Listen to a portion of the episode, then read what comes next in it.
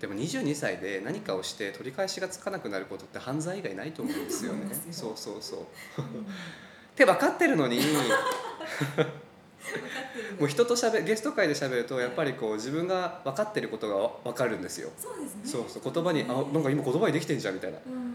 でこうしゅ編集をしててあれなんか自分すごいなんかこう自由なこと言ってないみたいな。うん。なんか実際の自分の言動と違うこと言ってないって思いながら編集してるんですよね。頭の中もっと自由うん。もっと多分そんな価値観とかうんあんま縛られてないんだなってうん客観的に聞き直すと思いますね。うん何したっていいしあそうですねどん。な仕事をしたしている人であってもん。私は仕事とでその人を見ようとはしてないしうん 同期で一人だけ掃除のおばさんと仲良くなってるんですけど今。会社の。うん。でその人事の人に相談してる時もこうやっぱりうちの会社はこうあんまりコミュニケーションが活発ではない会社なので、その掃除のおばさんとかにもこう掃除のおばさんだからっていう理由で挨拶しなかったりちょっと下に見てるような人がやっぱいる。社内に。での人事の人が言っていて、まあそれはよくないのないなと思う思うしなんでしょうね。なんかもしそれで人々なんていうんださ人々がその仕事とかその一面的なもので周りの人を判断するような場に私が今いるんならそこに用はないなって思いました。なんてなんて狭い社会なんなん社会ってなんかもっと広くていろんな人がいるイメージだったんですけど社会人になってみたら、うん。すごい狭いなんかエリアの中で、うん。その狭いエリアでなんか決ま決められていることとかね。人がこう暗黙的に気遣ってることとかがうじゃうじゃうじゃうじゃしてるうん。なんて息苦しい場所なんだろうって 思いながらうん。感じしてますね。会社の普通が普通になるというか、うんそうですね。会社によってもそのうん。違うと思いますね。一日のね長い時間をその場所でいるわけですからそうなんか自然と自分のなんかこう考え方とかが染まっていく感じうん。とか背中が丸くなっていく感じとかをやっぱ自覚してますね今。よくない。はい。私も3回ぐらいから転職して、あはい。やっぱりその会社の普通が普通っていう感覚その会社の中の世界観とか常識みたいなものが、違う会社に行くと全然また違う常識が刷新されて今はすごくそういう意味では居心地がいいというかあそうなんですね。多様性みたいな。最高。うちの会社は結構ベンチャーだからそういう多様性とかにも考えていこうよみたいな人もいるんですけど実際に現状をこう俯瞰して見てみるとやっぱ昔ながらのトップダウン方式だったりこうあまり他者を顧みない人とかこうん。う仕事のその成果主義なだけの部分を追ってしまったりしてる人もいるしっていう中で全員が全員同じそのポリシーとかを共有できてはないと思うんですよねうん。見てて。それは難しいことだと思うんですけど。で傍から見てるとやっぱりこうなんかこの会社こういうこと言っててこういうことしたいって言ってるけど全然違うなみたいなのは見えてしまう。ってなるとなんかこうついていきたいとも思えないし私がそこに何かこう助力私の力をそこに捧げたいとは思えないなって 思いますね。逆に逆にっていうのかななんか合う何かがあれば、まあ、会社に限らずですけど、なんか合うものがあればそれをやっていきたいと思ってるってことですか、思いますね。へー。なんかやっぱりその24時間1日の中で、まあ、3分の1以上うん。過ごすので何かしらうん。自分が納得のいくものに対して労働力はうん。払いたいうん。ですねうん。だから全然私がとか私たちがうん何歳までにこうしなきゃいけないっていうのはなんかこうやっぱりそこに私たちが私が属しているコミュニティで決められたことやっぱり。そうそう そうそうそう。ん。へでそこにこうそこを追いかけてしまう自分もいてー。なんかこういやでもわいろいろ分かってて今自分がしたいこともなんとなく見えてきたけど会社に入ってまだ1年も経ってないのに辞めてどうするんだみたいな。辞めて何ができるんだお前にって。へー。で実際あの転職サイトとか見てたんですよね、はいこの数ヶ月ぐらい。うん。で登録したりして、うん。メールいっぱい来るんですよ、うん。でなんかこう自分の職歴とかうん。書く欄があるんですよね、プロフィールで。何もかけることがないんですよやっぱり。だってまだ3ヶ月ですから。うん。でもでも普段の日常の朝の満員電車で私は新卒7月辞めた人のブログとか なんか新卒1年留学みたいなブログをずっと見てたりする。っうん。ていうなんかこう、うん、自由に生きたい本当はみたいな。多分やりたいことはあるんだろうなって思ってます。よね、何か。がそう学生時代留学できなかったことを今でもちょっと残念に思ってるしうん。あの時にしておけばもっと安く済んだしみたいな。確かにね。でもね。それはタイミングはいつでもそうそう別そう。に何かしらの形で留学じゃないにしても何かはできると思いますね。実際その当時は私は本当にお金がなかったのでうん。留学するにあたってで親からも別に援助は得られなかったから、うんまあ、できなかったっていうのはまあしょうがないことだし、うんじゃあ社会人になってお金を稼いだら行くかってなうんるがたまるまではやっぱりね耐える期間なのかなみたいな思ってますけどね。それでもいかがですね。最初最初に入った会社ってうんどんなどんな仕事だったんですか鈴木さんは、いやもう本当簡単な事務職です。それはえっとにおいくつぐらいの時ですか？卒業して。23歳ぐらい？そのくらいですあね。あなんで事務職だったんですか？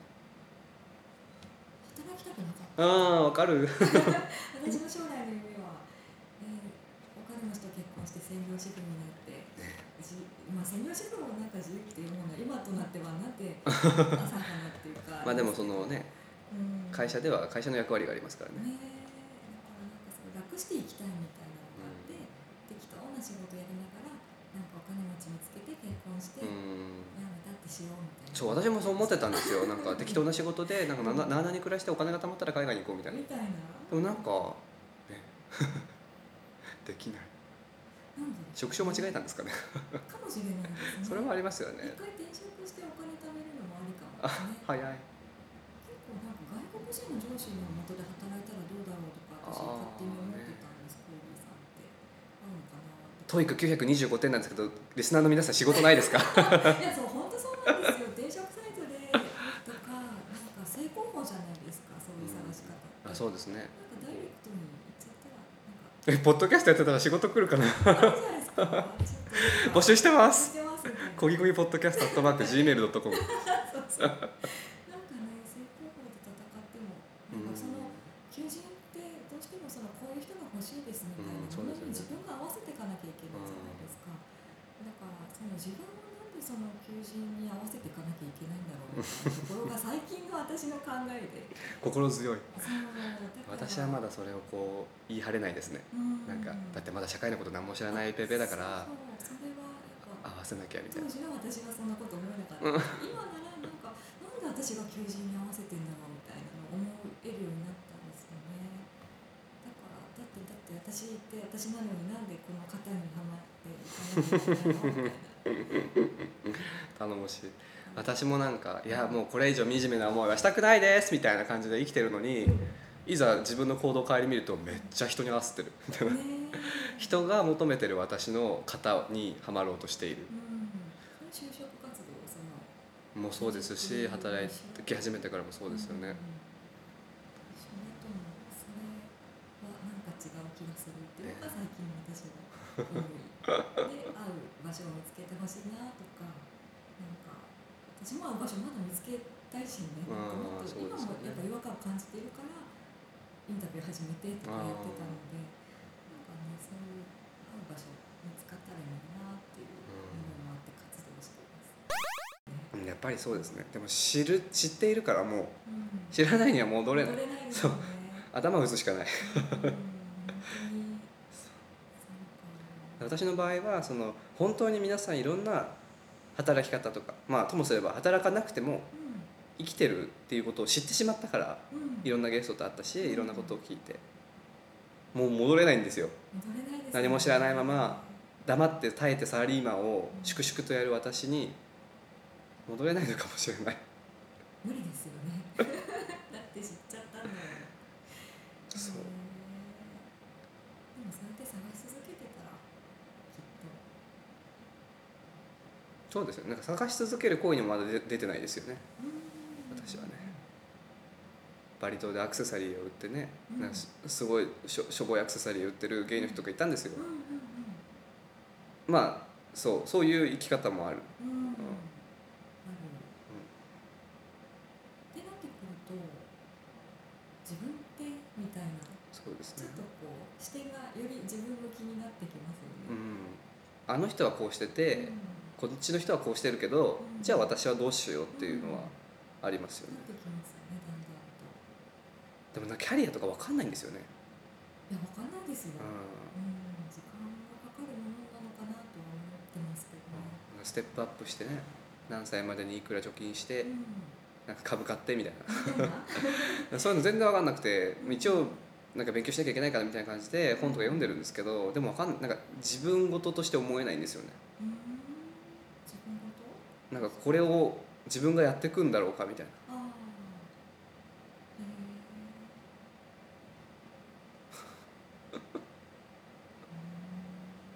自分がこれをやっていくんだろうか。目的がなんとなく見えないからってどうですか。うんそうですね、その先お金貯めるなりう投資なりでなんかお金ができたとしよう。んうん、みたいなその先がなんかこそうですね明確じゃない何に使うんだろうみたいな。老後かみたいな。早い。早いみたいな。年金がもらえない時のためかな。みたいな。みやっぱは、うん、そうなると今を生きてないんですよ。ですよね。そう。今を生きたい感じ。何かエネルギーを注ぎたいみたいな感じもねさっき言ってた。うん、てか結局皆さんが未来のためとか過去のために生きることはできないと思ってるんですよね、だって未来のために生きてても今生きなきゃいけないから、っうんてなるとなんかこうあんまり未来のことを考えすぎてもそれは気流に終わってしまうかもしれない、して過去のことにこだわりすぎても何も変わらない。変えられない、うん。じゃあ本当に、まあ、未来に何かを据えておいてもいいけれどもその据えた上で今何するかを考えなきゃいけない。うん。今私がどういうふうに日々を過ごしたいか考えなきゃいけないと私は思ってるんうん。ですけど今思ってるようには動いてないんですよ。そこ？そこですね。なんかこう認識と行動の不一致みたいなのがすごいストレスで。会社の上司のストレスとかよりもそっちなんですよね。むしろ私の心を追い詰めてるのは、いいなんかこうなんでお前やってないのみたいな。そうそう客観的で行った時の自分と今の現状の不一致うんにこう「いやもう分かんないよ」みたいになっちゃう「やめてやめてよ」みたいな。こういやなってますね今。えー動いちゃえ。そうそう。ねどうなるんだろうって思いますね。行動しか変わんない行動でしか変わんない。まあそれはそう。それは本当なんか行動以外でなんか本ないですか？当にそう。みたいなね。本当にそう。それはそう。それはありますけどね。環境変えたりねなんか行動したりとかするしかなんかこうそれを変えてくれるものが他に何もなくて私も。うん。だからなんかこういう活動したりとか転職したりとかするしかなかったみたいな感じというか、そうしないと生きてられないっていうか辛かったりとかそうですよね。ありましたね。毎日辛い辛いとかお腹痛いって言ってるとうん。本当に何も変わらないんだなってこの3ヶ月で分かりました。そうなのよ。そう。本当に辛くてももう本当に何もした何もできなくても何かしなきゃいけない。何かしなきゃいけないんだと思って。誰かに相談したりうん。何かこう手を打たないとうん。変わらないんだって分かりました。会社が教えてくれた。よかった。そう。会社のパワハラ上司が教えてくれた。うんそうなんですよ、そこは本当に辛いところですけど。うん、現状で何か不満を抱えていてうん。これマジでこういうの本当に嫌だなとか大変だなって言い続けることはとっても簡単。うん、そうね。そこから抜け出すのは本当に大変。でもしないと変わらないっていう。なんてハードモードなんだろう人生と思って。本当そうですよね。そう。本当私も生きていくの辛いですもん。うん。なんか本当毎日つなんか辛いっていう時はありますね。うん。どうなんでしょう。なんか日本だからなのかなって思ってて。でも思っちゃう時もありますそうそうそう。なんかこう一回飛び出た人は結構自由そうだなみたいな。なんかその価値観に縛られていたりあるいは自分自身の価値観と行動が一致してたりする人が多いなと思っていて。そうなんですよそうそう。だから環境変えるとか、うん。そのコミュニティ変えるとかって大事なんだろうなっていうのは、いろいろ話聞いて思うとですね。私もなんかグローバルゲイですから、うん、そう 交流だけはあるんですけどやっぱりこうここで生まれてここで育ったうん。純ジャパうんとして何かこう刻まれたものがあってしまうんだろうかとはうん。たまに思いますね。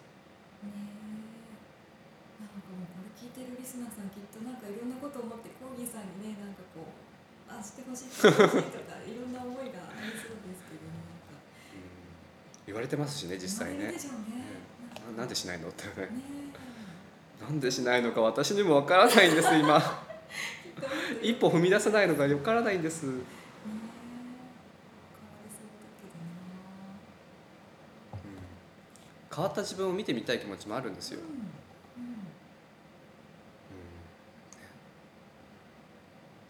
なんか怖いですか？怖いんでしょうね。でも何が怖いか分かんないんですよね。うん。何が怖いんでしょう。多分、うん、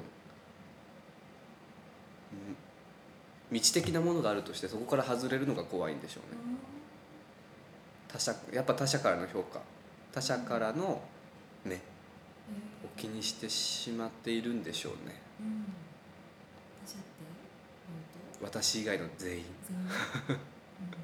そこにいるか分からないけどうん。うんそうなんですよね。やっぱりこう自分が今どう見られてるかとか自分の行動がどういうふうに思われるのかを気にしちゃうんでしょうね。どう見られるのが嫌ですか？よく見られたい。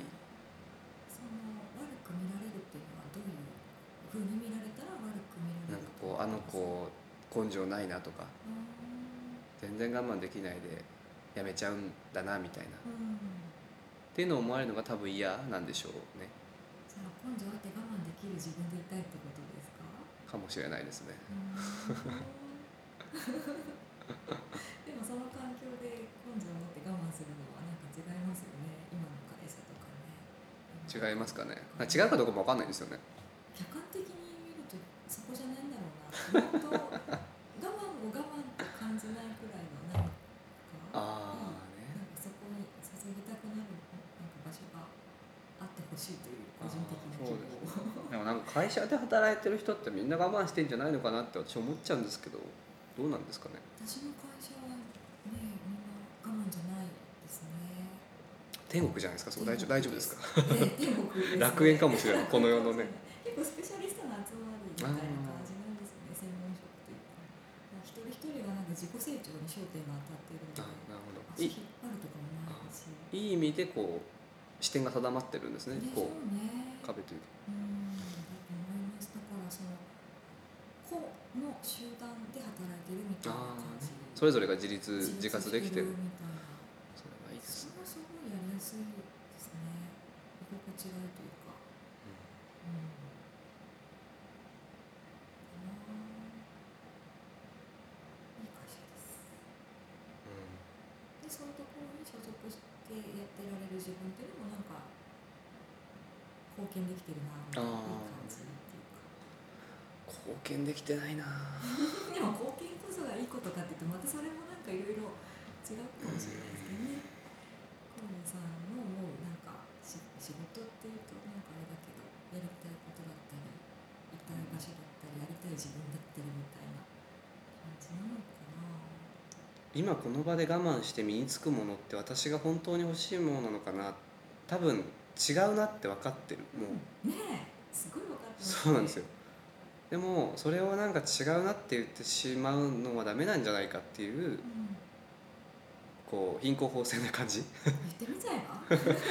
優等生な感じがあるんですよね。へ私はポルトガルのあのユーラシア大陸の一番端にあのサンあれサンセバスチャンだっけな。っていう岬があってサンビンセント岬サンビンセント岬ってとこがあってそれを3月に卒業旅行で行ってきたんですよね。でなぜ行ったかっていうと沢木耕太郎さんっていう作家さんが「深夜特急」っていうあのい世界一周の本を書いていてそれの最後の目的地がそこだったんですよね。で行ってみてなんか本当にもうなんか崖でもう水平線しかない状態で初めて見たんですよ水平線ってものを。海なし県生まれなんで。で見ててなんか大丈夫そうだなと思ったんですよ私。あなんかこれからちゃんと生きれそうみたいな。うん。なんか会社員とか本当は全然なりたくないけど多分頑張れるなって思いながらポジティブな気持ちになってうん。帰ってきたんですね。はい。違った。私あの場所にいることとかあの私が見たことない場所でワクワクしたり自然の脅威を感じてる自分の方が私がなりたい側の存在だった。うんあの場にいてあそこで感じていたことを文字にしてなんか自分の気持ちを確認しているあの瞬間は私が求めてたものだった。うん。自分の足で歩いてうん。そこの人と会ってそこのことを知ってその国のことを知ってっていうことをやっていたあの時が幸せだっただけで全然大丈夫じゃなかったんです私は帰ってきても。そう。うんでもそれが振り返ればカナダのトロントに行ってゲイでも生きてていいんだって思えた18歳の頃の自分と同じなんですよ。うん。大丈夫だと思って帰ってきたら全然大丈夫じゃなかったんですよ。すごい病んでるし。え。ーそう。なんかこう外に出て一歩外に国の外に出てみていろんな価値観を触れていろんな文化を触れて、うん。あなんかこういう場所もあるんだ。自分の価値観も変わったな。あ大丈夫そうみたいな。うんきっと何でも乗り越えられる。ポジティブポジティブみたいな感じで日本に帰ってくるともうすぐうん何もできない。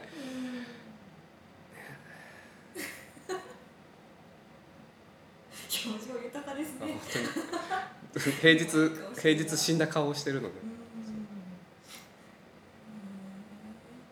んか両方経験してるんですね。その両方ポジティブポジティブいけるっていう自分と、いやなんか本当無理みたいな。うんそうな本当に相打ちだと思います。そうかもしれない。あなるほどなるほど。そう。でも多分そうの方に自分を寄せたいんですよね私としては、うん。まあ、完全には無理だと思うんですけども、そんなもうパリピキャラにはなれないと思うんですけど、寄せたいんですか？うん、なんかこう日々にある程度満足した上でうん。歩を進めたい。あ 多少の不安とか我慢してることはまああったとしてーも何かしらどこかで自分がその日を生きてることに納得しながら生きたい。うん。そう。もうもうもうもうやだ。そのなんか 自分自分の何かをこらえて生きるのはうん。もう散々経験したからうん。もういいんじゃないかって。私もう我慢できなくていいんじゃないか。よくないですか？みたいなことを人事の人に聞きました。ええあるじゃないですか、うん、そのいいんじゃない思ってる自分がね。思いませんか？あります？えなんかもうもうもう私よくない我慢しなくてみたいなありました？過去に。うんそうですね。ありましたね。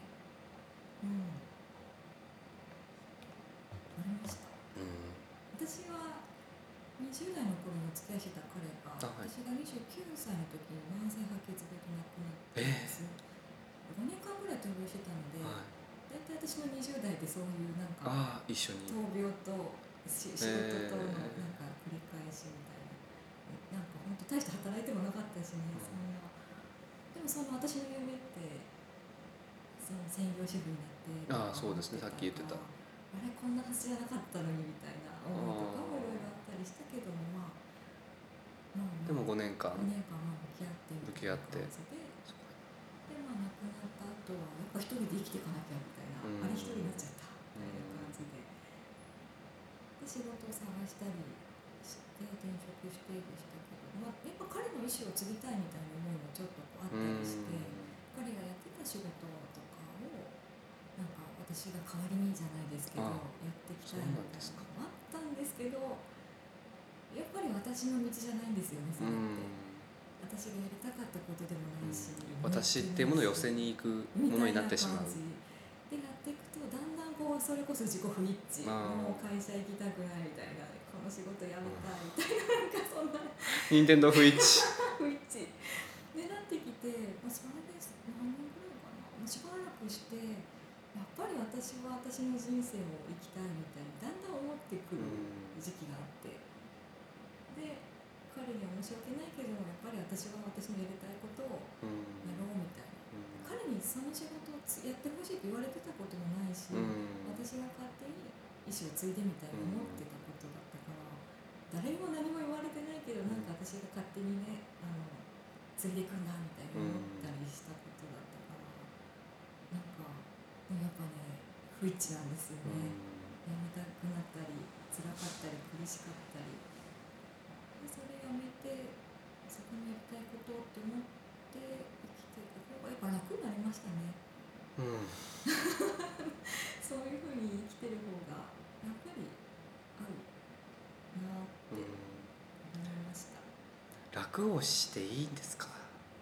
あのね なんていうのかなそのさっき言った子供に教えるのはすごく苦もなくって言ってたじゃないですか、なんかついうっかりなんかこう勝手にできちゃうことってあるんですよね,、うんね。でもそれってみんなに喜ばれたり仕事になってったりするんですよだから楽をするみたいな概念じゃないところに何かがあるんですよね、うん。なんかその別にそれって楽して働いてるわけでもないじゃないですか。そこに不一致はないですよね。不一致ないですよね。だから楽して働くみたいなのとは全然違う軸に何かがあるっていうのを私は最近知ってなんかこれ楽して働いてるわけじゃないし労働ももちろんしてるし辛いとか大変もあるけど苦痛じゃないみたいな世界があるみたいな。勉強になります。そうなんですよ。すねごいそういうのもいろいろ山あり谷ありで今まで人生生きてたたどり着いた結果がなんとなくついうっかりできちゃうことで生きていくって大事っていうかうん。はい。うん好きなことで生きていくじゃなくてうん。できてしまうことで生きていく。もうキャッチコピーですねもう。作りましょうポスター、私人と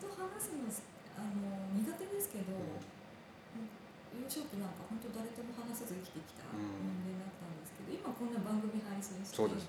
私もそうだ。話聞いてくれあのしてくれたりとか話聞くの上手ですねなんて言われたこともなかったし、なんかそうなりたいと思って生きてきたことも一回もないですけど、うん。そういうことを言ってもらえるようになってきた。だかうんら努力してないのにできてるんああですそうですね。こそういう、まあ、努力はしてはたから見たらしてるように見えると思うんですよね。なんかやりたくてとか知りたくてだだ私もそうだ。多少がそれできちゃうことでねあの生きていくと楽うん。それが楽っていう意味？不一致がない。不一致がない。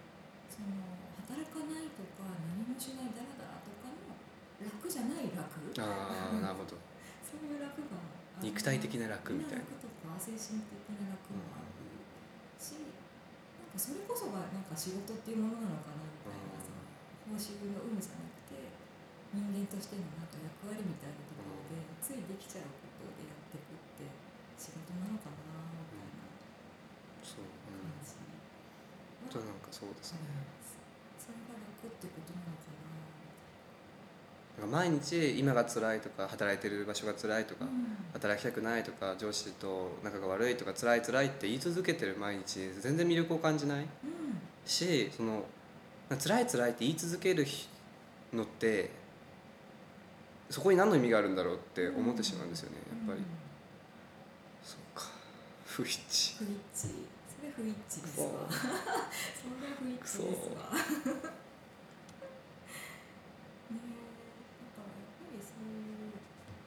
不一致を感じてうん。私たち現代人はすぐに逃げていいんだろうかって思ってしなんでダメわかんないですけど。思ってしまいますねやっぱり。なんかそこで逃げたら今後も逃げ癖がついてしまうんじゃないかみたいな。やっぱり逃げることが悪いことだと思ってるんですよ私は。ですよね。え 本当にそれになんか逃げるって場所変えること攻めてきますね。今日は。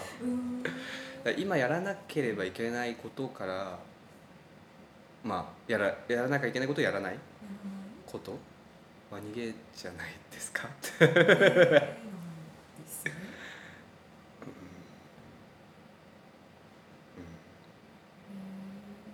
うん私も逃げっていうものはあんまりわからないまま使ってましたね今。そうですよ。そうですね。反省。そうですよ。反省。何をもって逃げとするかが、確かにね。ね。移動かもしれないですよねただ単にね、そうまあ、逃げとしてる自分がいたわけですねそこに。ですよ。オーマイオーマイそうですよ。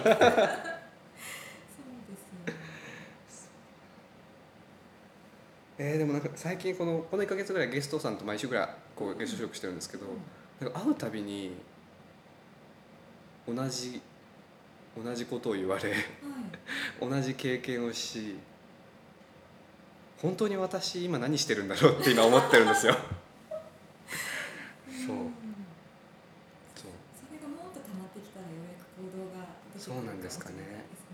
そんな春のパン祭りみたいなことあります？シール溜まったっつって。だからたシールが溜まるか私の精神の限界が来るかどっちかなんですよ多分そう。でそういう人多いんだと思いますね。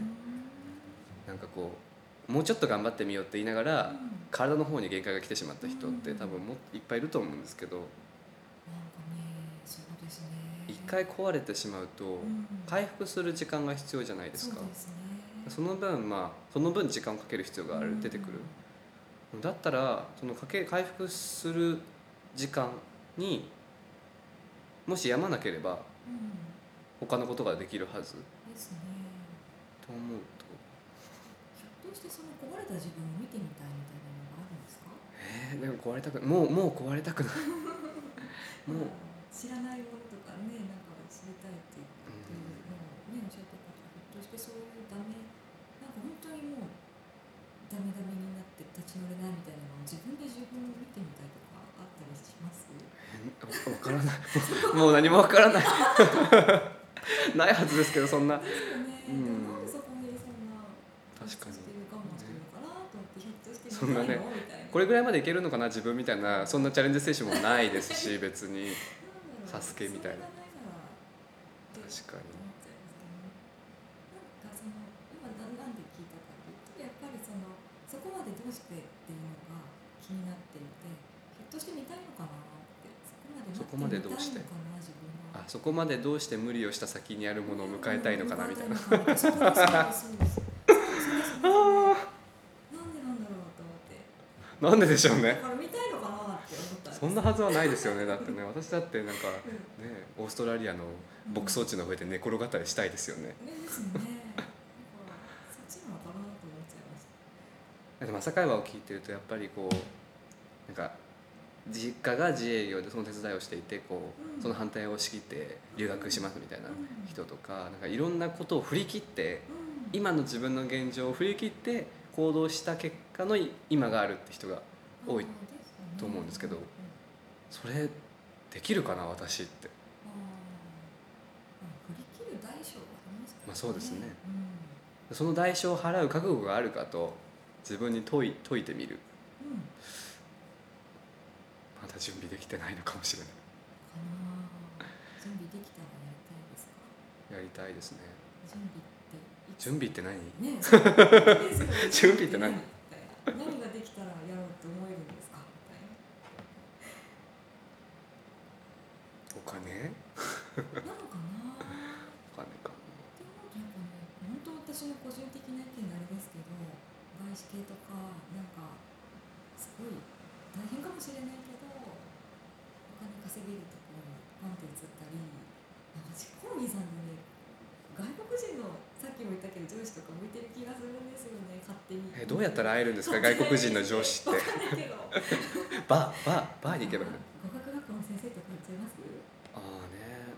まあでなんか語学学校の求人の転職サイト登録したのでいっぱい来るんですよ。もう毎日5万件ぐらいメール来ててでなんか転職あのイオンイオンとかあの ECC とか見ててなんか経験 TOEIC750 ってえそんなんでいいの？みたいな。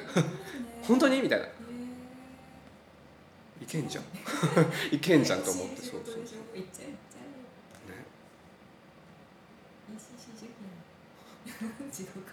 大学時代のバイト先。すごくいいじゃないですか。変わっちゃう変わっちゃ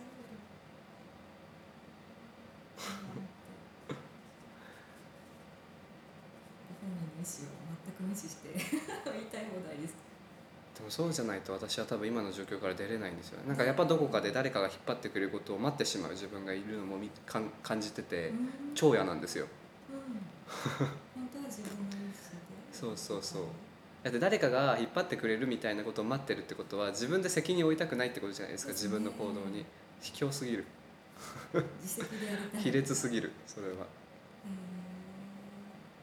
その覚悟とかその責任を負うもの責任を負いたくないみたいな気持ちがどっかにあるからこそ今の現状を辛い辛いと言いながら続けてしまうなんかこーうこうしみったれた感じがうん。ある。大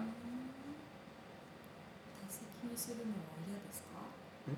なんか人の責任にするのは嫌ですか？嫌です。うん。私の行動は私で全部始末をつけたい。うん腹切り。侍ね自分の足でですもんね。だからあんまりその人のせいにとかできないんですよね。うん。そもそも。うん。いかに上司がひどくてもなんか上司の過去とか聞いちゃうんですよ。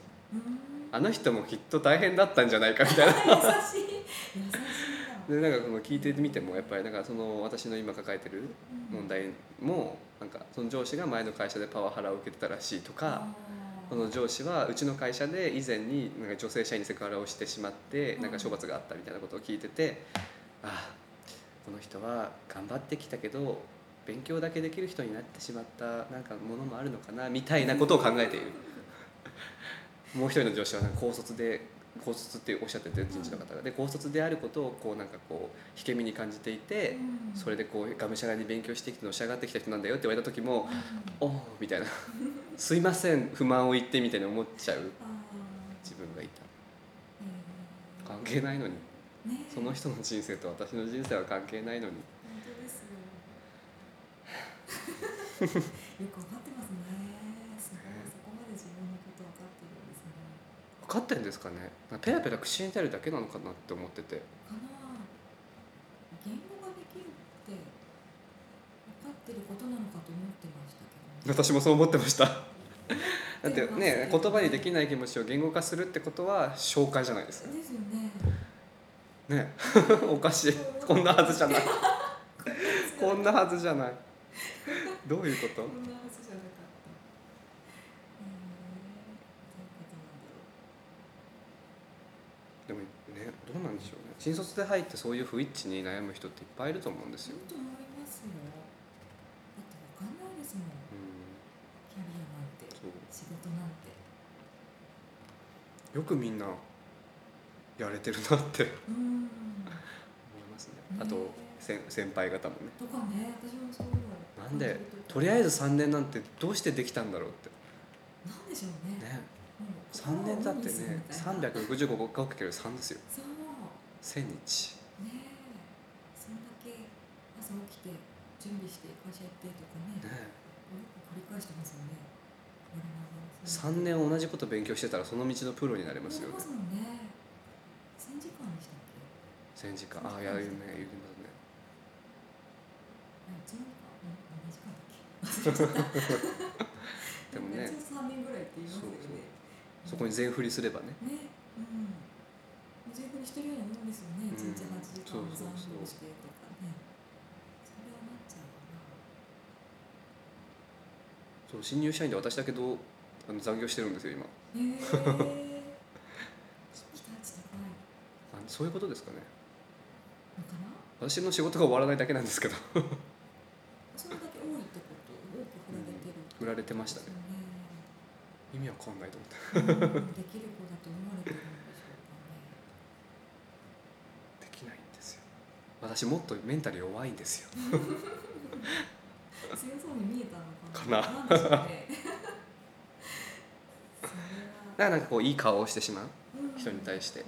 あそれがあだとなってうん。自分の首を絞めてる。どうなんでしょうね最近ゲストの方と会うとゲストの話も聞きたいんですけど、い。なんか気づけば私の相談みたいなことここ3回分ぐらいもう全部終盤私なんか半泣きだ 半泣きだったりなんかこうどうしたらいいんですかねみたいな。ゲストにこう救いを求めてるゲスト会が多くて 最近。動けみたいな。そう。みんな同じ答え返ってくる。それは当然みたいな。うんうんうん。分からないよ。なんか同期とかの話を聞いてると、うんやっぱりその結婚したりうん。する時にお金も必要だしとか子供を育てるにあたってお金も必要だしっていう理由で働いてる人もいるんですよね。すごい。羨まし目的が明確で羨ましすごいと思って。だってまだ二十何歳でしょつってね。えですよね。結婚したいとか子供が欲しいって思えることが私は羨ましいですけどね。うん。私はもう結婚が成立してる時点で羨ましいですけど。羨ましいですよね。わかる。私もなんかうんそうだな新入社員研修でもうカップルが3組ぐらいできてたんですよ。なんかもう男女。男女多いよみたいななっちゃって。うん。すごい。だからみんなそうやって多分日々を生きてるんだなって思いましたね。その会社とかで別に辛かったとしてもその会社以外の場所で安らぎとかを自分で調整してちゃんと生きている。いいですよね。そんな作りそういいね。やっぱり。私も わかんない。で自分と会社のその社会の不一致のバランスを取るみたいな時間を多分みんな作ってるんだろうなと思うそうね。お幸せですこと。おしゃ絶望とかしないんだろうなと思ってまあしてると思うんですけどね。そうですねまあね個人差もあるでしょうしねわかんないですけどうんうん波でバランスじゃあ完全にバランス取れてないってことですね涙が出るなら限界って言ってました。うん。出ない出ないのであれば多分その一人であってもその一人が持ってるこう力の強さみたいなものがうん。十分にあるなら多分バランス取れると思うんですよ。不一致と不一致に対して。うんで、まあ、自分の力で及ばない場合は他者にこう助けを求めたりうん。している。私は一人で何とかできないのにうん。一人で立ち向かってる感じがして今 一人ゲームオブスローンズみたいな。それはもうね心細かろう。そうですよね。それをこうあと10年とか20年30年続けていくのははたから見客観的に見ても効率が悪い。だって人は自分の力だけで何でもできるわけじゃない。恋？恋？恋恋？恋。がえー恋が人を変えるってやつですか、ね、うんそこでバランス取れますかお前もねなんかそうやって恋愛したことない愛って何みたいなねねっつって。恋いやでも今恋愛してる時間があるなら仕事を辞めて留学がしたい。確かに。確かに確かに。そこにこうあんまりメーターが触れないですね今はね。別にそれはいいかな。へー。やっぱ留学への思い強いですね。でも大学1年生の頃からしたかったんですよね。うん。で結局できなかったからっていう思いが多分強い。うん。なんかしてる人はみんな一皮向けてるって思う。うん向きたいですね。ね。だって私今ガチガチですからうん。周りが。いろんな固められたもので。うん。うんうんこれは多分今後成長するにあたってどこかのタイミングで脱がなきゃいけない。うん。私の殻みたいなもの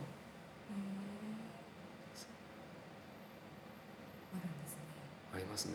だからこう他者に心をあんまり開けないとかも。うんきっとそれはもう昔からずっと続いてきた私の習慣とかうん。私の考え方のせいでできてしまったもの。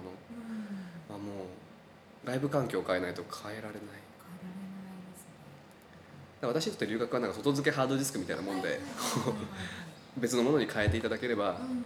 インプットしますよっていう。うんこのままだともう多分壊れてしまう。もうメモリの容量はない。ないんですよそう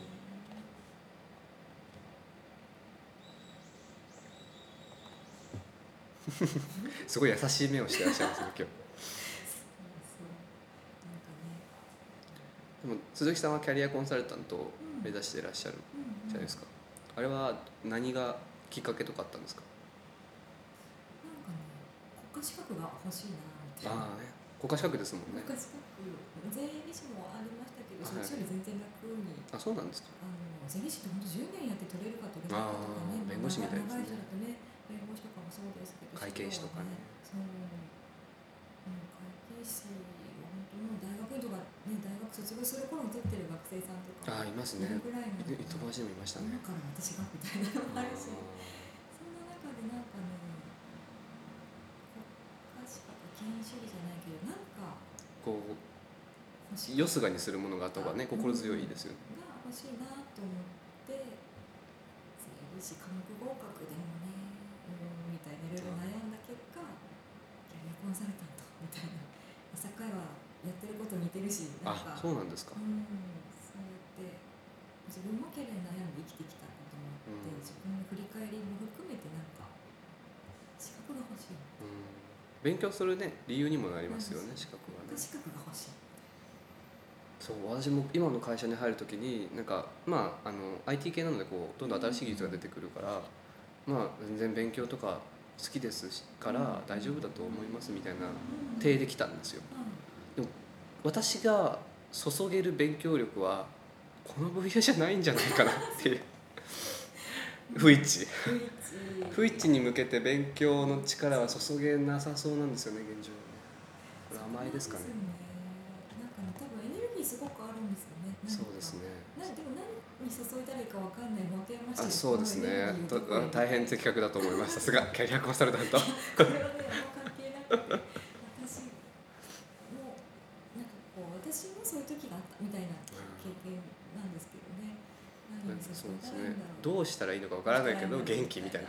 そうそうそうそうそう。もっとあれがなもっと何かしたいけど何かはわからないみたいなねわかんないみたいなありますねそうあるなでもそれってなんか本当自分の経験を語ってあれなんですけどやっぱりね行動したり変えていったりうん。なんか頭ね首突っ込んだりとかしていく中で今でも別に見つかってるかって言ったら見つかってないので時間はかかるしなんかすぐどうにかなるものでもない特効薬みたいなのがあるわけでもないし、特効薬ね。特効薬を欲しがりがちですよね。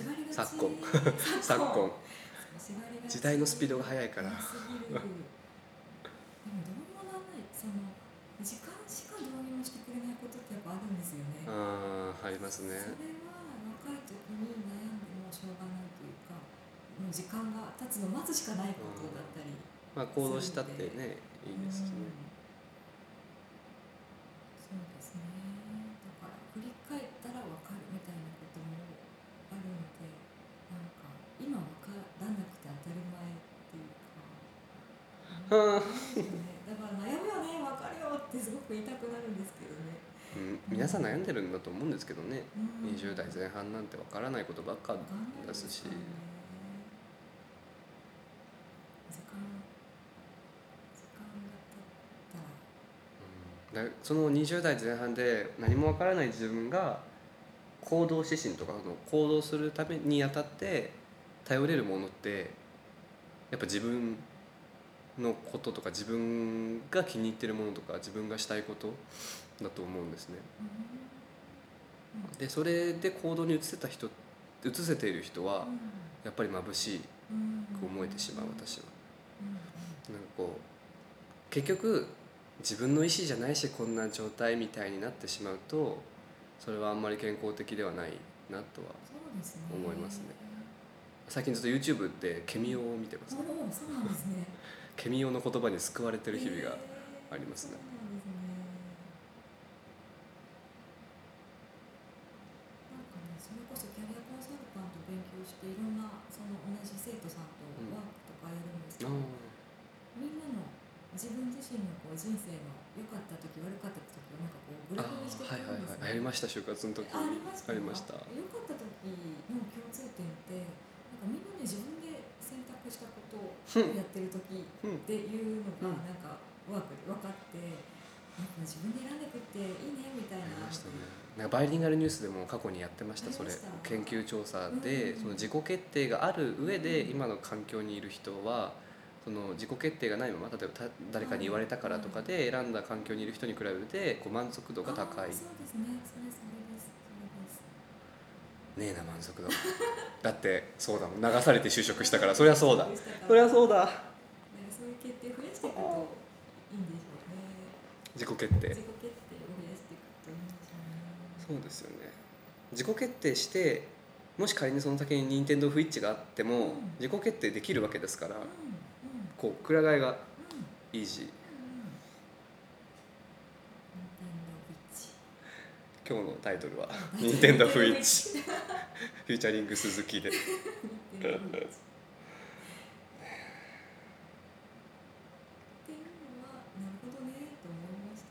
思いますね。うん。聞いてて確かにうんって思いますね。えワークってなんか学校とかに通ってるんあですかあそうなんですか。ええあじゃあお仕事の後とか。あそうえっ、とね土曜日土曜日。日曜日えあじゃあそこで授業とかもあるんですか？へえあじゃあ本当にちゃんとしたあちゃんとあのますあの試験資格制度とか受ける体制もできてる資格なんですね。取った後もね年間30時間だったかなちゃんとなんか受けないと講習受けてあそうなんですか？へえみたいなあじゃあカウンセラーとかああいう。へもうねそうですね。近いえ領域だと思います。キャリアコンサルタント。うん。カウンセリング理論を学んだりとかへね。えほんと触るだけですけどねそんな深くはないんですけどあ土曜日ってことはじゃあ今日？いやもうね3月にはあそうなんですね。7月来週からテストがあって。あらあら。そのなんかテストも決められてるんですか？何回受けてみたい何回受けて。ななんここのこのテストを受けてこのテストを受けて最後にこのテストを受けて合格ですすよみたいな。その理論とかの学科テストと論述っていう論述？こういうクライアントさんがあ来ましたみたいなあどうしますかみたいな。思録みたいなのがあってそれに対してどうするか書きなさいえー、小論文的なやつがあるんですね。でえまた別の週に実際のロールプレイのテストがあ面接ですか。面接ー、えこういうクライアントさんですみたいな設定をー、あで出されて。当日渡されてはいスタートみたいな。感じ何を言いますかみたいな。みたいなのが最後ですねその3つ学科論述面接実技みたいな。それを受けて合格するともう名乗れるんですかすぐ？ですね登録してへえその後の仕事っていうのはどうなるなんか紹介制度とかあるんですか？人それぞれですね、ハローワークみたいなところで働く人もいるし、大学のそうキャリアセンターところありましたね。で働く人もいるしありましたね。個人的に仕事取ってくる自分で取って。相談乗りますみたいなのとか人によってはあの職務経歴書書き方サポートしますみたいなのをやってる人もいますよ中に若者の何やりたいかわかんない人のサポートをやる人も耳が痛い。シニア向けとかね。あそうですね。働くママ向けとかターゲット絞ってやる人もいるし。ど得意分野をね。こう出してって。うん本当人それぞれ働き方はいろいろです大学にいた時にそのキャリア官室みたいなのあってあったんですけど行かなかったんですよね、うんなんかこうやっぱり私は人に頼らずに進めてしまった結果うん。不一致を感じることが多い。うん。大学もそうでしたし、行ってみたらどうですか今 ね、Do だかな。度今 Do だとうずうずから死ぬほどメールが来てるんですよね。20第二新卒向け？うん。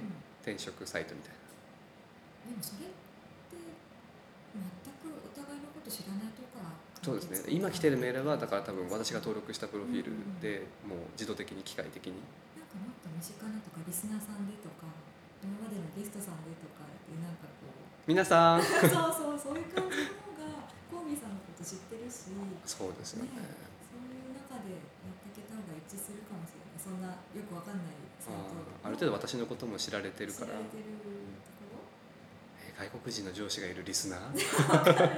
あっくんさんかな？あっくんさん。エビエビのエビの会社にかななんかそういうまあそれは私の勝手なイメージでの話なので真に受けですけどえでも絶対そうですよね。だからそれだからこそコネクションとかっていうものが世の中にあるわけですからね。この人の紹介だから任せられるよねって。私も学生時代の結婚式で歌ってたんですけどバイトで。それも先生から紹介してもらって買わないと求人出てない仕事でしたから。まあリスクありますけどね。あ。せっかく紹介してもらったのにとかあなるほどちょっと断りづらいなみたいななありますね。入ったらけど辞めれないとかね、うん。あの人の建前みたいな。うんそうですね。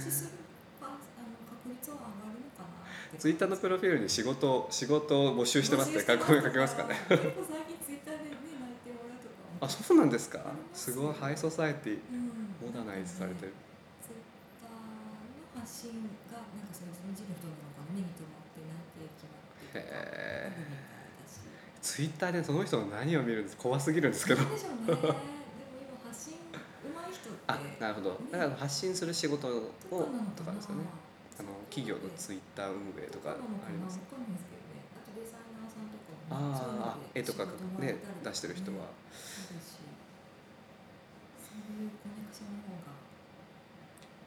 確かに。そうですね。でもなんかゲストの方の仕事とか聞くんですね。あの収録外で。うんまあ多種多様とはいえどすごいいいところに勤めていたりうん。すごくこう特殊なもうが国国内で唯一無二の機関に勤めてる人とかもいるんですよやっぱり。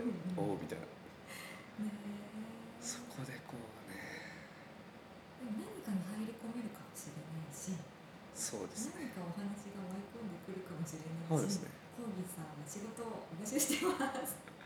連絡先はコギコギポッドキャストアットマーク Gmail.com です。お待ちしてます。そうですね。顔とか出した方がいいんですかね。ねどうでしょうね賛否ありますよね顔を出すのがねなんかブロガーとかだとね、うん。よく顔を出すと信頼性が上がるとか言われてありますね。鈴木んさんは出されてないですよね、うん。私もそうですけど。うん何かい意図はあるんですかあれは？なんで出す必要があるんだろう私いそうですね。るみたいな。あそうゲストゲスト。がメインの番組ですもんね。私いるか私の情報いるみたいな。いやなんかゲイの人がツイッターでよくコミュニティを作ってるんですけど、はいやっぱりその中でも顔とかを出したその見た目の情報を出した方がフォロワーが増えたり人人の付き合うチャンスが増えたりするっていうのはもう昔からずっと言われてますね。うんだからまあ簡単に言えば脱いだらフォロワーが増えるっていうのはあるんですけどそうなると私もなんかこう出した方がいいのかなと思う時はありますね。あ全裸じゃないですよ。顔顔ね。顔です。顔です。コーギーでね 怖すぎる。あ急に。急にポッドキャスト開いてみたらあコーギーさん全裸になってるたもんな買おう。とか言ってたからそうですね。でもやっぱりそうなんか偽ってる感じは出てしまううんのでうんうんうんここはねまあコーギーですしね名前もね。鈴木さんはまあ人の人の名を冠してるじゃないですか。一応ね。私はもうね全然ですかそっか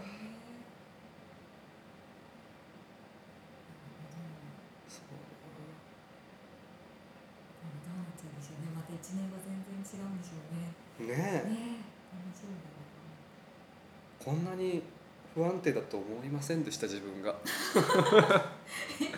いやもっとちゃんとちゃんとできてるっていうか、まあ、もっといや言うて病んでますけどちゃんと社交界にも入れるし、うん、人付き合いもできるし、ね、上司を立てることもきっとできるに違いないと、うん、会社に入ったところで、まあ、自分を失わずにできるだろうと思ってたんですけど、うん。ここに来てこうなんですか蓋蓋が バカになってきてるというか 麦茶ポットみたいな。たまにあ本当はコーギーさんだったんでしょうね。まあ、いかんせん蓋をしすぎたんでしょうねいろんな今までね。そう溢れんばかりになってるのでちょっと今こうガタガタしてますね。違うんですかね。でもなんかその違う自分は見てみたいですよねやっぱり。うん知らない自分？それって多分自分では見れないと思います。ほ自分では。How can I see? 誰かになんか。うああ言ってもらって。影響を受けてとかなんかなんて言うんでしょうね。なんか自分ってたかが知れてるっていうかなんか自う分ってん限界がありますね。ありますよね。自分で自分のことを知るのは。知るのはだから外部からの何かに突っ込んでいくしかない気がする。なお待ちしてます。お待ちしてます。そうです。ね、仕事募集中いろいろ募集中うんです。ねと思います でちょっとまあまあやっぱゲスト会で来る、まあ、ここ最近ですけど、うん。ゲストさんとお話しすると一時的に前向きになれますね。そその後は私次第じゃないですか。そうですね。そう。でそこでいつも止まっちゃうんだよ 繰り返しですよ、うん。ねうだつが上がらない人になってしまう。繰り返しです。そのうちなんとか変わる時が来ると思います。待てないな。じゃあ行けばいいんだよ。そうなんですよ。本当にそれ。本当にそう。ね。じゃあ今からなんか今すぐなんか行動変える何かやってみます？なんですか？富士山とか。富士山ですか？じゃあ今から登りに。もうそうですよね。そういうことですよね。言ってしまえばね。人生の中に風穴を開けて風通しを良くするってことですよね、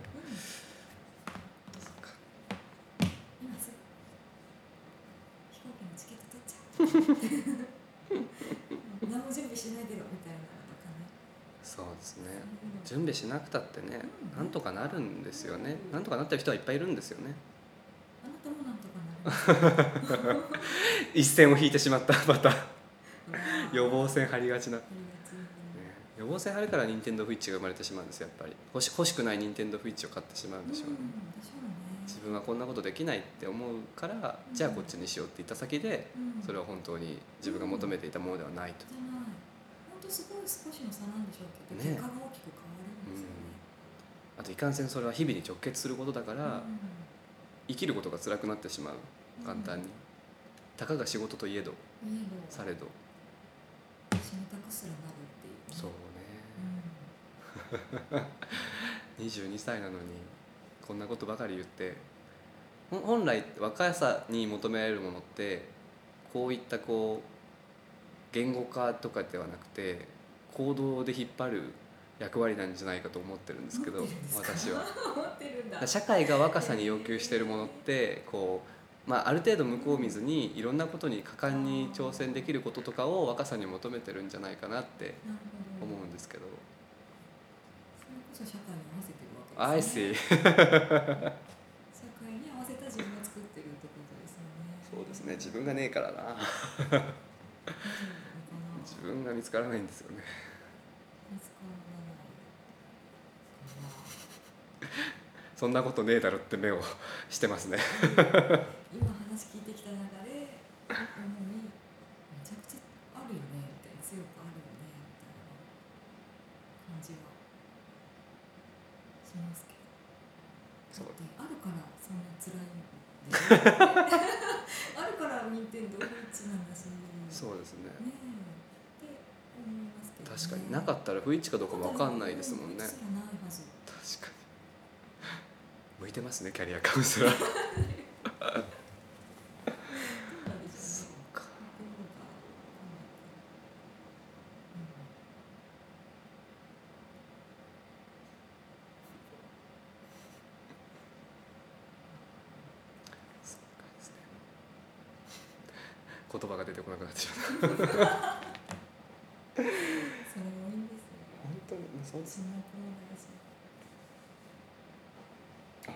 15分です。本当ですね。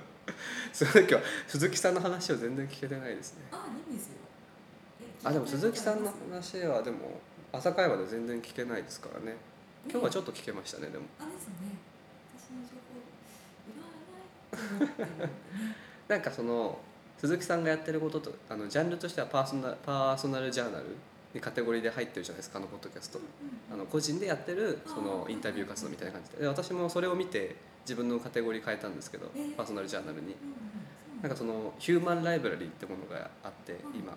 そのいろんな人々にご自身の話を聞いてなんか会える図書館みたいな。情報が入ってる本と情報が詰まってる人間っていうものをリンクさせて人々をこの一一度その同じ場所にいろんな人を集めていろんな人から話を聞けることでうん。なんかこう学びを得るっていうのをうん。ヒューマンライブラリーっていうかやつがあるらしくて今うん。それそれをやってるなと思ってうん。しかもオンラインだからうん。その場に行かなくてもうん。いろんな人に届けられるってそれはすごいいいことだなってね。羨ましいなと思って私もちょっとゲストをメインにシフトしたんです。やっぱりその情報としてなんか、まあ、話したくないって人もいますけど、うん。その人が持ってる情報ってみんなもななんていうんですか皆さん持ってるうん。何かしら、うん。そのその人が「いや別に私のことなんて」って言っててもその人のことが知れると私はとっても楽しい。うんし聞きたいですね。でも自分のことはあんまり喋らない。あんま喋りたくないってそうなんですね。思ってたんですよね、なんだろう言いたくないとかなんだろうなそれこそ私の過去って別に何もないというか喋ることがそもそもないみたいなのもあるかも。なんかコンテンツ別に本当ですか？持ってませんみたいな。コンテンツとして喋ろうとしてるからじゃないですか？あそれもあ多りますけ分そうそう。世間版友達と話してる時になんか当時あの頃ああだったよねみたいなことは出てくるじゃないですか。ね、でもそう。そう交友関係もそんな友達も少ないから友達との思い出とかもそんなないし。あその何歳の時にあれしてたなみたいなこともあると思うんですよね。まあそのなコンテンツはうん。私その発信する側がコンテンツとして出すだけじゃなくて私が出したものを受け取る側がコンテンツとして認識するのもありだと思うんですよね私は。だから私はもっと鈴木さんのエピソードが朝会話で聞きたいな。なんか聞きたいことあります？毎日のこととか。日々の気づきとか。日々の気づき？なんでしょうねそのキャリアコンサルタントの取得過程みたいなものを追ってったらいいじゃないですか？そうするとね多分その資格を目指して頑張ってる人とかもリスナーにこう加わってくると思うんですよね。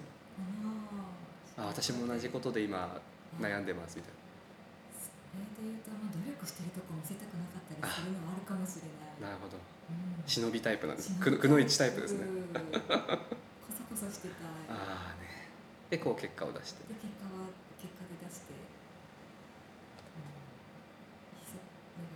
ん、静かに生きてたい。そうですうんね、確かに。私の番組に出る人は多分静かにしてろって言われる側うん。なのでうんうん多分話したい私もそうですけど話したいとかがあるんでしょうね。うんですかね。私はなんかその話される方が嬉しかったですうよん、うん、みんななんか喋ってすっきりしたとか言うけど逆で喋られるとすごいすっきりする。あそうなんですよね。私でこれ終わった後もあ今日も楽しかったって帰るっていうね。そうですね、うんそれが私なんですよね。すいませんじゃあ今日ゲストに出ていただいて。いろいろ話話させてしまって。いやーいろいろ聞けてよかったです、うん。1年前となんかあんま変わってない気がするんですけど私。そうかな1年前朝会話に出ました。リンクに貼っとくんで聞いてください。あの時でもなんか元気だった気がします。ね。あの時の方が。うんうんうん。なんかこう若かったと思う。うんうんうんうん。うん無邪気というそうかもそうかもしれない。うん。1年でいろいろありますね。いろいろありますよ 無邪気だったコーギーさん。はまだ何も知らなかった講義ねえこうやって記録で残るとそうやって比較できるそうですね。なんか成長過程みたいなものをねしかも私は全世界に発信してしまっているという。うん。ねう何も嘘をつけない。過去を偽ることができない。できない。ねまあでも赤裸々にやることしか私がその今夜もここにゲイがいるとしてうん。番組に用意できるものはないのでなんか見てうん。何か感じてくれたならまあそれが何であれいいかなっていうのはありますね年前より肉体も鍛え上げられあ本当ですか？ありがとうございます。T シャツが似合う体に。今日は鈴木さんに会うのでジムに行ってから来ました。という感じではい。出なきゃいけないのでねぜひありがとうございました。今日はポッドキャスト朝会話の鈴木さんという方が来ていただきました。朝会話の宣伝とかぜひして帰ってください。今日メリット何もないと思うので最後に朝会話の宣伝をして帰ってくださいそうですね。裏会話もあるんですよね。ねそうですね。まだ私が編集とか慣れてない頃の、ねあそうなんですね。あそうでしたよね。あのパナソニックのボイスレコーダーでしたよね。ピンク色のね。ね私も最初 iPhone でしたからね。あそうです。アマゾンの1300円のマイクでしたからねあと。うん。だんだんだんだん上がってきて値段が。そうですね。朝会話の方はあのいろんなこう仕事をされてる方とかその好きを仕事にした方ももちろんそうですしいろんな生き方をしてる人がいろんな話をしてる番組なのであ出たいって方ぜひ。あ朝会話に。どうしよう私の番私のせいで朝会話にゲイが増えるって。え全然ぜひぜひなんか話したいとかそうですよね。出張したいとか。じゃあ朝会話に出たいという方はどこに連絡すればいいんですか？朝会話のツイッターですかね。朝会話のツイッターにてはあの出たいという人は言ってみてください。これで本当に来たらどうするんですか？本当にですよ。大体下品な人が多いですからお気をつけください。裏会話だけになるかもしれない。裏会話しか放送できないみたいな限定でもねポッドキャストで配信するプラットフォーム一緒なんであそうなんですね。あそうですね。確かに。ねところで世界中に発信されるという。てらいのない人がという感じで。じゃあ朝会話と裏会話のリンクは説明欄に貼っておきますので皆さんどうぞチェックしてみてください、はい、本日はありがとうございました